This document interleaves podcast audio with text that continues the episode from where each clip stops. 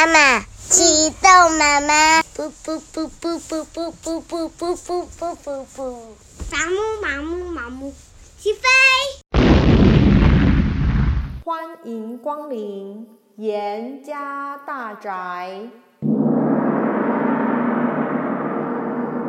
陪双达一起听故事。今天我们要讲的故事是。镜花园，大人国的云朵。船再往北边航行两天，就是大人国了。唐敖兴致勃勃地说：“传闻大人国的脚下长着云朵，根本用不着两条腿走路，真想快点上岸看看啊！”林之阳也赔了一张笑脸说：“啊，这地方货色齐全。”我也做不了什么生意，干脆跟你们去游玩吧。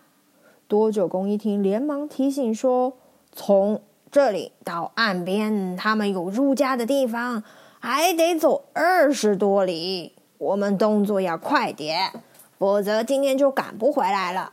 而且前面还有一座山，山路不大好走呢。”三个人赶快加紧脚步，来到离山不远处。到处是绿油油的稻田，三三两两的农人在农田里走来走去。走动的时候，脚上有云托住，身子一站定，云就不动；行走回身，云就跟着转动。三个人走上山坡，又东弯西拐的绕过了两个山峰，沿路看到都是脚底踩云的人呢。唐敖觉得赏心悦目又有趣。林之阳却抱怨说：“啊，他们脚底有云，一飘就飘过去了，我走的可是累死啦。”多九公一看前面都是岔路，搔搔胡子说：“糟糕，我们好像走错路了。”这时候刚好有一个老头儿走过来，多九公就问他说：“哎，老兄，请问一下，从这儿到市区的路该走哪一条啊？”老头儿热心的指路啊，你们往前面大路直直走就可以了。这时候啊，唐敖就很好奇的问说：“老先生，等等，贵国的人脚下为什么都有云雾呢？”老头儿笑眯眯的说：“啊，这云是从脚底下自然生出来的，按颜色来分，五彩云最珍贵，再来是黄云，其余颜色没什么差别。”只有黑色是最低贱的。谢过了老先生，唐敖三个人照着他的指示，越过了山岭，走向了大路。不一会儿，来到了大人国的市区。只见熙来攘往，各色各样的云儿飘来飘去，就像一片活动的花海，又漂亮又热闹。一个乞丐从他们身边飘过，唐敖瞥见他脚下的云，诧异地问说：“哎，周公。”刚刚那位先生说的，云的颜色以五彩最尊贵，这乞儿怎么也是登五彩云啊？多九公中说：“当初啊，我来到这儿，曾经打听过这件事。原来云的颜色由心而变，和地位高下、贫穷富贵根本不相干。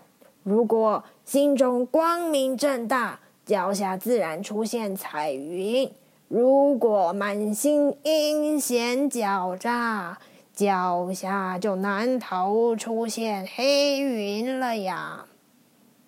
不过这里的人都以脚下出现黑云为耻，大家争先恐后的做好事，所以民风淳朴。邻近的国家，因为他们毫无小人的恶习惯，于是才称他们为大人国。有人以为大人是高大的意思，那就大错特错了。唐敖就说：“哦，原来如此啊！以前我听人说海外大人国身长数丈，呃，今天才知道，原来这是谣言呐、”多九公说：“不不不，那身长数丈的是常人国，和大人国可不一样呢。”突然，一阵敲锣打鼓的声音，铿锵锵锵的来了。行人都往两边躲开，让出中间的大路。不久，一个头戴乌纱帽的官员大摇大摆的走过来。奇怪的是，他的脚上围着一圈红绫布，叫人看不清云的颜色。唐敖悄悄地说：“这儿的官员不用车马，倒也方便。只是为什么他用布遮住脚下的云彩呢？”林之阳就说：“啊，这我知道。这个人呐、八成暗中做了亏心事。脚下的云变成了黑不黑、灰不灰的晦气色。他想要瞒住别人，只用布遮住了。”多久公摸摸胡子说。哎呀，其实只要他能控痛改前非，云彩就会改回原色。如果一味的做坏事，被国王查了出来，他的官位也就不保了呀。林之阳不满地说：“啊，老天爷真不公平，只把这云生在大人国。如果全天下人都有这块招牌。”谁还敢做坏事呢？多九公笑着说：“世上那些坏人，头顶上可是黑气冲天呐。”不过林之阳也说了：“那他黑上头上什么黑气，我们都看不见，也没什么用啊。”三个人到处逛了逛，眼看天色不早了，立刻回到船上，离开了大人国。游过了大人国，再过去就是劳民国了。三个人上岸一看，被眼前的景象吓呆了。只见人来人往，每一个人都长得跟黑炭一样，走起路来要是站立着，身体永远摇摆个不停。林之阳打趣地说：“我看他们像是得了羊癫疯吧，身子这样乱动，晚上怎么睡得着？幸亏我不在这儿出生。”否则不用两天，骨头就摇散啦。难怪这里叫做劳民国。像他们整天这样忙忙碌碌、坐立不安，寿命大概不长吧？那你就错了。劳民国的人一直在运动，很少操心什么事，所以呀，活得长长久久呢。林之阳还想四处做买卖，不过多九公敲敲脑袋说：“我看了这些摇头摆手、全身乱动的人，觉得头昏眼花，我先回船，恕不奉陪啦。”唐敖也说：“哦，我浑身不自在，和您一起回去吧。”他们两个就先回船了。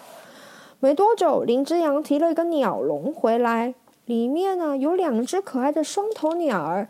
虽然那些鸟儿吱吱喳喳叫个不停，倒也十分悦耳动听。林之阳兴高采烈地说：“嘿嘿，我刚才在路上看到这个，将来卖到奇蛇国去，可以赚不少钱呢，就给买了回来了。”宛如听说他爹带回了双头鸟儿，非常高兴。这下子啊，有鸟儿作伴，待在床上船上也不觉得无聊了。大船来到了聂尔国。聂啊，是三个耳朵那个聂哦。聂尔国这个地方的人呐、长相真奇怪，两个耳朵垂到腰边呢，走路的时候得用手捧住，否则就摇晃不停。这实在也太有趣了。唐敖说：“人称耳朵垂肩，是长寿的象征。这里的居民一定活很久呢。”多九公说：“啊，没这回事。”从古到今，聂尔国还没有人能够活过七十岁。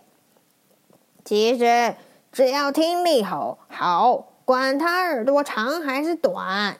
其实，聂尔国的耳朵还不算最长的。我曾经到海外一个小国，那人的两只耳朵垂到脚呢。把人的身体夹在当中，晚上睡觉的时候，一片当枕头，一片当被子，方便极了。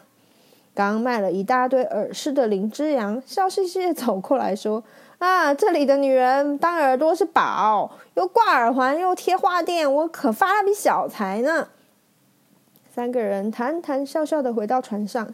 下一国，下一站就是无常国。没有肠子的国家——无常国。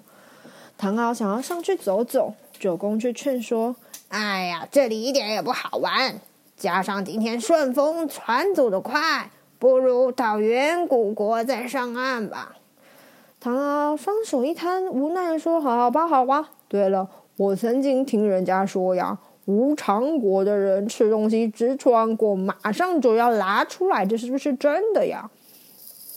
九公说：“嗯，不错，因为东西吃进肚子里一刻也不停留，所以他们在以前，在吃以前啊，就得先找好厕所，否则呢，就来不及了。”你能够想象吗？你在平常的时候，你小朋友，你都是在餐厅里面吃饭吧？如果说是无常国的人，你吃东西的时候就得在厕所里面呢。一吃进去，扑通，就马上跑到马桶了。唐敖诧异的问说：“呃，既然东西在肚中没有停留，那怎么会饱呢？”多九公就说：“哎呀，这是一般人的想法。”当地人只要食物在肚子里通过，就不觉得饿。想起来也是挺奇怪的。正在闲聊着，突然闻了飘来一阵阵酒香的香味。唐昊吸了一口气，说：“啊，好香啊！我们来到什么地方了？”九公朝着四面观望着，说。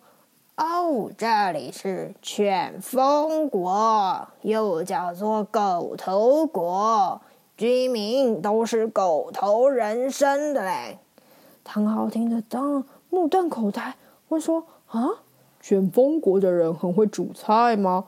为什么香气传得这么远呢？”多九公说：“他们呐、最讲究吃啊，这些狗头狗脑的人。”每天挖空心思在吃的方面下功夫，除了吃吃喝喝以外，啥都不会。所以呀，人家都叫他们个酒囊饭袋。